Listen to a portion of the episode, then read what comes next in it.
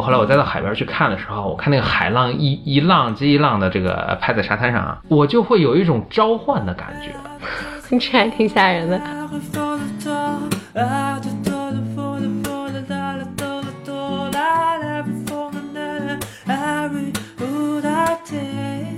Welcome to another episode of Blow your mind，两个人的公路博客。大家好，我是冯绍峰。我是简丽丽。我先讲一个我学英语的时候的一个小故事吧，或者一个小一个小体会。嗯，就我在上大学的时候，我有一个同学，他是个老外，然后他在学中文。有一天他跑过来跟我说说，哎，你们中文中文说话这个特别形象。我说我说我也同意了，但是你这个为什么何出此言呃对，为什么说这个话呢？他说我刚学了一个词叫马上。嗯，他说你知道什么意思吗？我说当然知道了，就是马上就是我立刻就来的意思嘛。他说你看这个词多形象。他说我完全没体会到是什么意思。他说你看就是我为了体现这个事情如此的这个急迫，我是骑着马来的，所以我每次他说啊，他说他自己每次说到说我马上就来，他都会想象就是我骑着一个马就心急火燎的去赶过去的这个样子。嗯哎，我一听还真是，我用“马上”这个词用了几几十年了，我从来，但是在我脑海中从来没有没有想象这个词的缘起，应该就是意思说，因为你这个事儿重要，或者这个事紧急，我骑着马来的意思。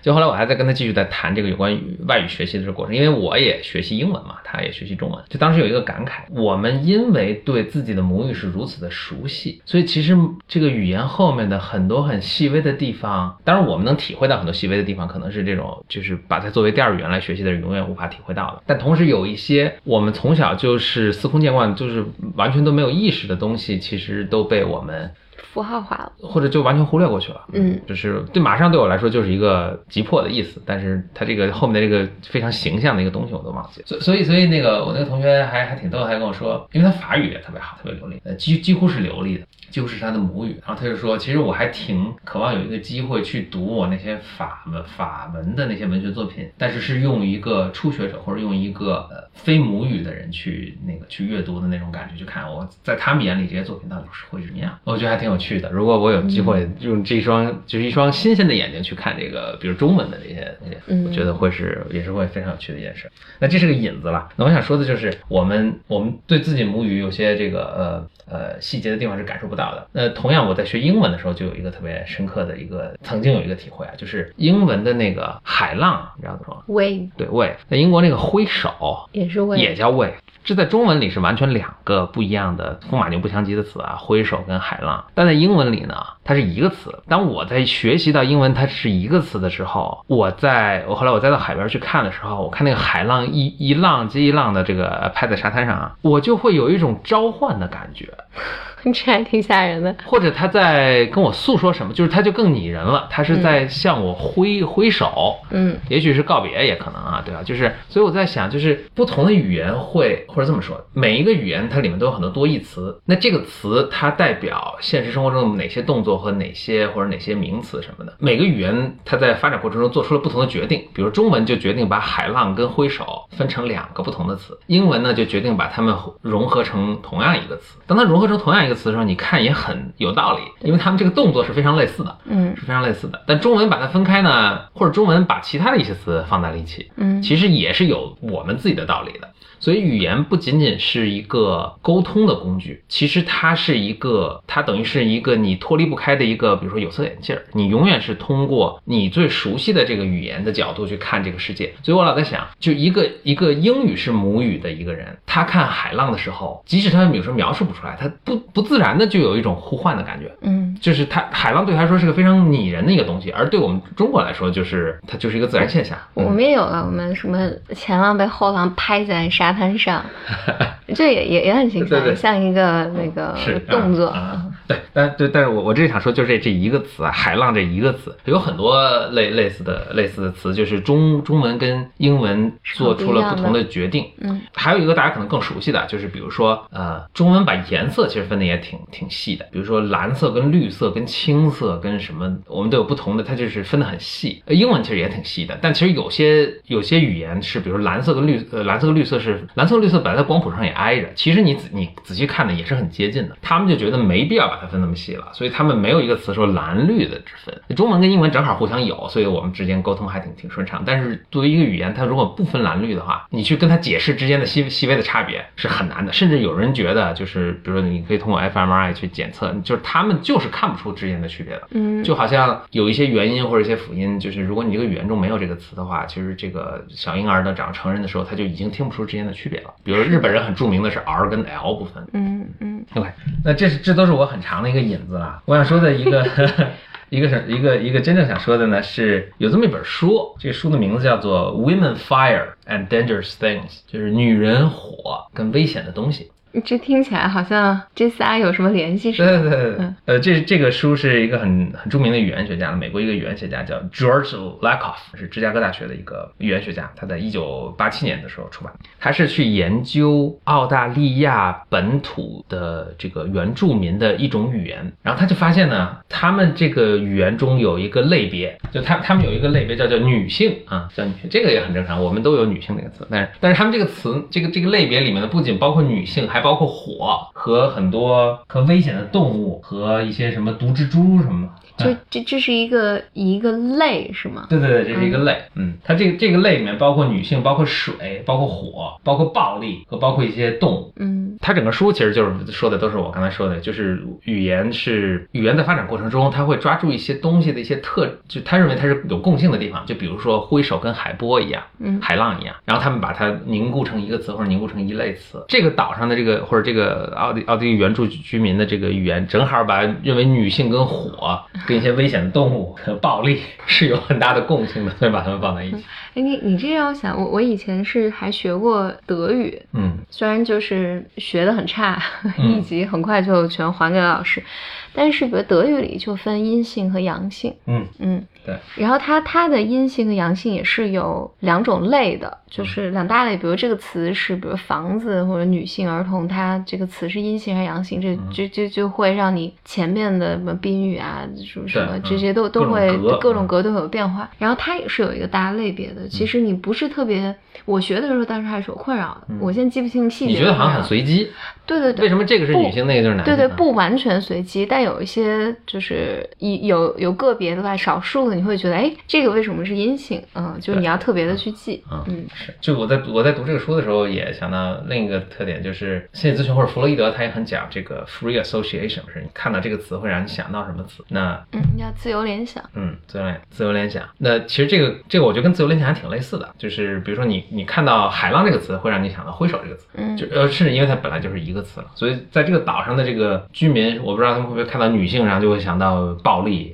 或者想到什么毒蜘蛛。嗯，但但但这个，我觉得你刚才说语言的局限嘛，这也是就最近有几个播客好像都提到这个，呃，就是那个精神分析师比昂，嗯比昂就讲说，所所以他他在写他的理论的时候，其实用的是你其实看不懂的语言，他自己重新创造了一套符号来表达。他就说，因为如果当我用特别你熟悉的语言描述它的时候，你在看我这个东西的时候，就会失去语义的模糊性，就你会失去了你的体验，而直接就你按照你的理解来理解我想表达这个意思的。所以他一直说这个语言语言的这个精确模糊是非常微妙的事情。就像你比如说说海浪这个词的时候，你脑袋里有一个既定的，比如中文语境下这海浪是什么样的，然后但就会失去那个比如挥手的那个体验。嗯，但体验其实是更重要的。说这就想起我特别喜欢的一个，就是 Douglas Hofstadter，就是写 GEB 的那个人。嗯他本人也是会 N 种语言，他特别熟悉熟练的是德呃那个法语跟意大利语和俄语，当然英语是他母语，那中文讲的也不错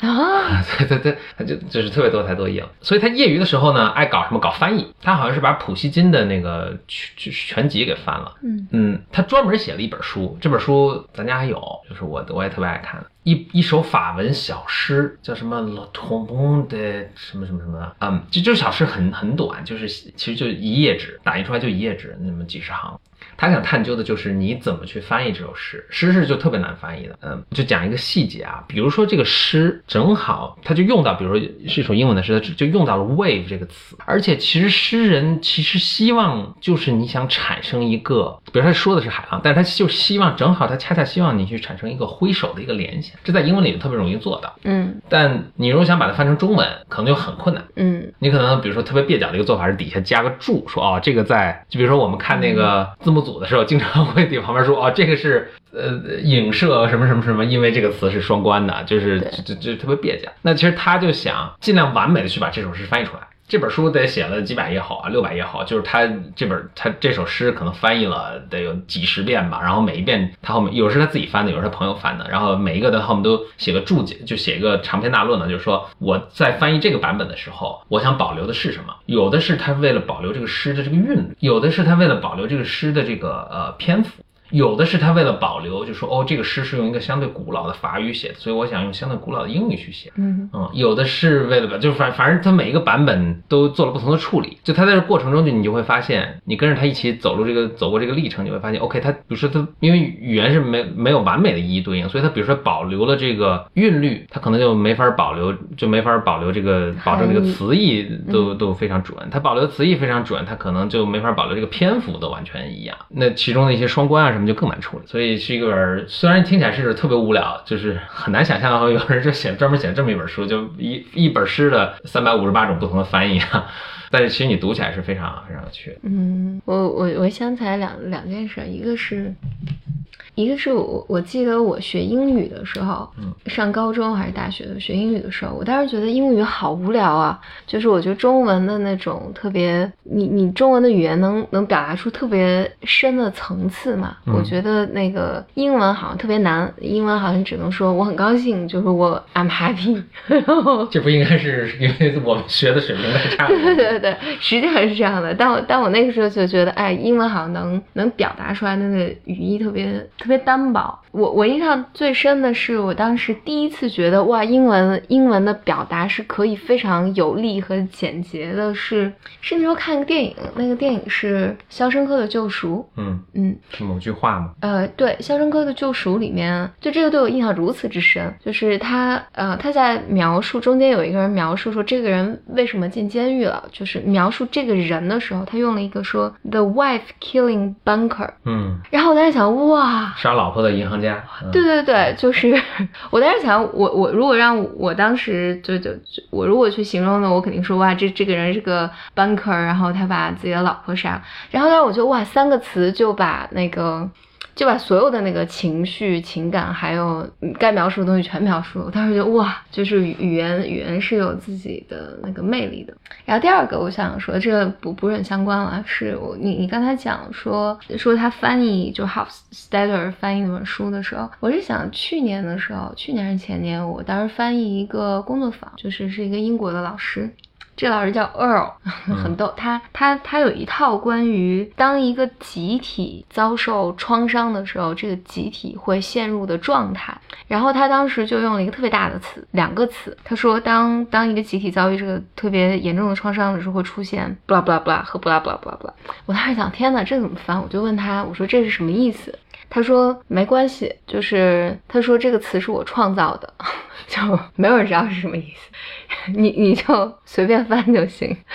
然后后来，但但这是他理论特别重要的构成构成部分。后来你我我就能能够理解他那个词里面去所描述那个状态，它确实是不是一个现有的词，所以他必须创造一个新的他词。必须创造一个新的词，所以他跟我说，他当时说说没关系，我说天呐，这个这个太难翻了，就是你你给我先看你的理论嘛。然后他说没关系，他说在俄国，呃，他说他在俄国的时候，呃，他俄国的学生就为他这个词专门造了一个德语词，嗯，呃，俄俄语词。他说你们可以新造一个词，那就直接用他这个词呗，就不用对，但但是因为我我觉得相对来讲，我不知道是不是俄语啊，还有英语，他其实我听他给我讲俄语那个词跟那个英语那个词是很像的，嗯只是俄语化发音的那个词而已。但对于中文来讲，就是跟那个这个发音音节实在太不同了。你不是是特别容易让大家能记着，有很长一个词。但我记得是在那那几天的那个课程里面，我应该是，反正我们有一个词来代表，但它没有形成一个官方的，嗯，但很是很有趣的一个体验，嗯嗯，就是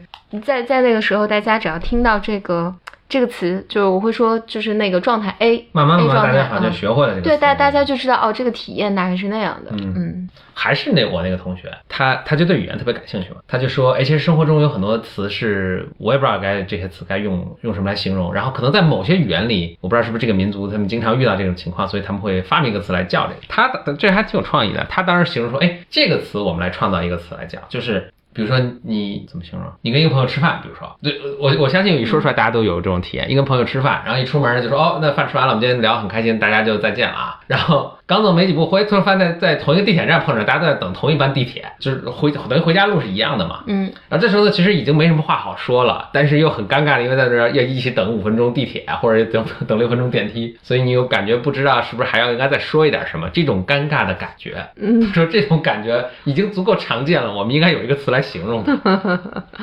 嗯他还说了一个情况，我就觉得，我就我就觉得这个就是考学习语言的人，他可能就是他的观察就都不一样。他说你有没有碰到这种情况？就是两个人呃狭路相逢，在一个窄道上碰的，然后就是我往左一左呢，就是互相想躲嘛，结果我往左躲的时候，正好你也往同一个方向躲，结果我们又就是然然后我又又想往我想换个往右去躲，然后结果因为你看到我往左躲，所以你也往右，然后我们这么着来回几次，就是保持同一个节奏，就老走不过去。嗯，他说这种尴尬的场面，鬼打墙，我们应该找一个词来形容。嗯我一想，哎，这是确实都是日常生活中经常碰到的，但是你没有特别好的词的形容。我话说，我倒是觉得英文的词汇就仅仅单词的量是比中文多的多好多，就是莫名其妙的一个什么东西，一个什么小零件儿什么的，英文都有词形容。但是，我相信可能中文也有词形容啊，只是中文不太好，但是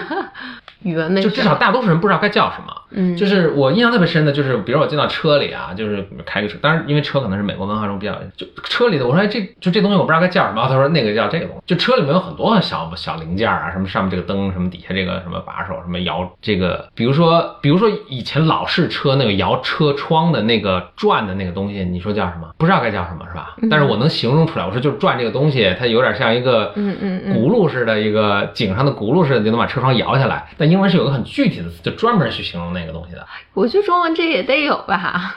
我 相信中文也你去修车行是会有的，但是所不同的是，就美国随便一个年男女老少，你说这个东西，他都知道是什么，嗯就他都这是他的词汇量中的一部分的。嗯，我们中文就车窗摇手。摇把什么的，摇把而且就是我们是用一个什么词拼起来的，他们就是一个很具体的一个词，是专门描述这个，嗯就是令我。就我相信，就是一对一的词汇是是什么，但是就是从常用程度，就是英文的词汇。但是我觉得中文的一个好处是，中文是积木式的词语，就是你能抓好多字来现造一个，然后别人能看懂。对对对，中文是中文是这样的，但是英文它就会生造出一个词来，然后就大家都普及，大家都知道。嗯，OK，行，那就是本期的一个呃小 blow 话题呃，对，话说那个，因为说到那个翻译诗嘛，那天就我要看到一首诗，我觉得还挺有趣的，也不长。我还说咱俩都是英文的一首诗了，但是很著名的一首儿童诗歌，我觉得写得特逗。我咱俩可以各自翻译一下，然后我们可以对一下咱的翻译稿，这可以作为咱们下一期 blow your mind。挖坑，OK，种个草吧，嗯啊嗯，种草是这么用的种草不是这么用。哦，种草，你种，我理解种草这个被种草就是别人别人推销了一个什么东西，然后你你也觉得特别好，而且你也去买了一个，这叫被种草。哦，我我以为被种草是就是我有一个 idea，然后但我现在没有时间去 develop 它，所以我你这叫挖。坑，哦，这样吧。好，那就是本期挖坑种个草，咱们嗯 没没种。下期 blow your mind blow your mind 再见，嗯，拜拜。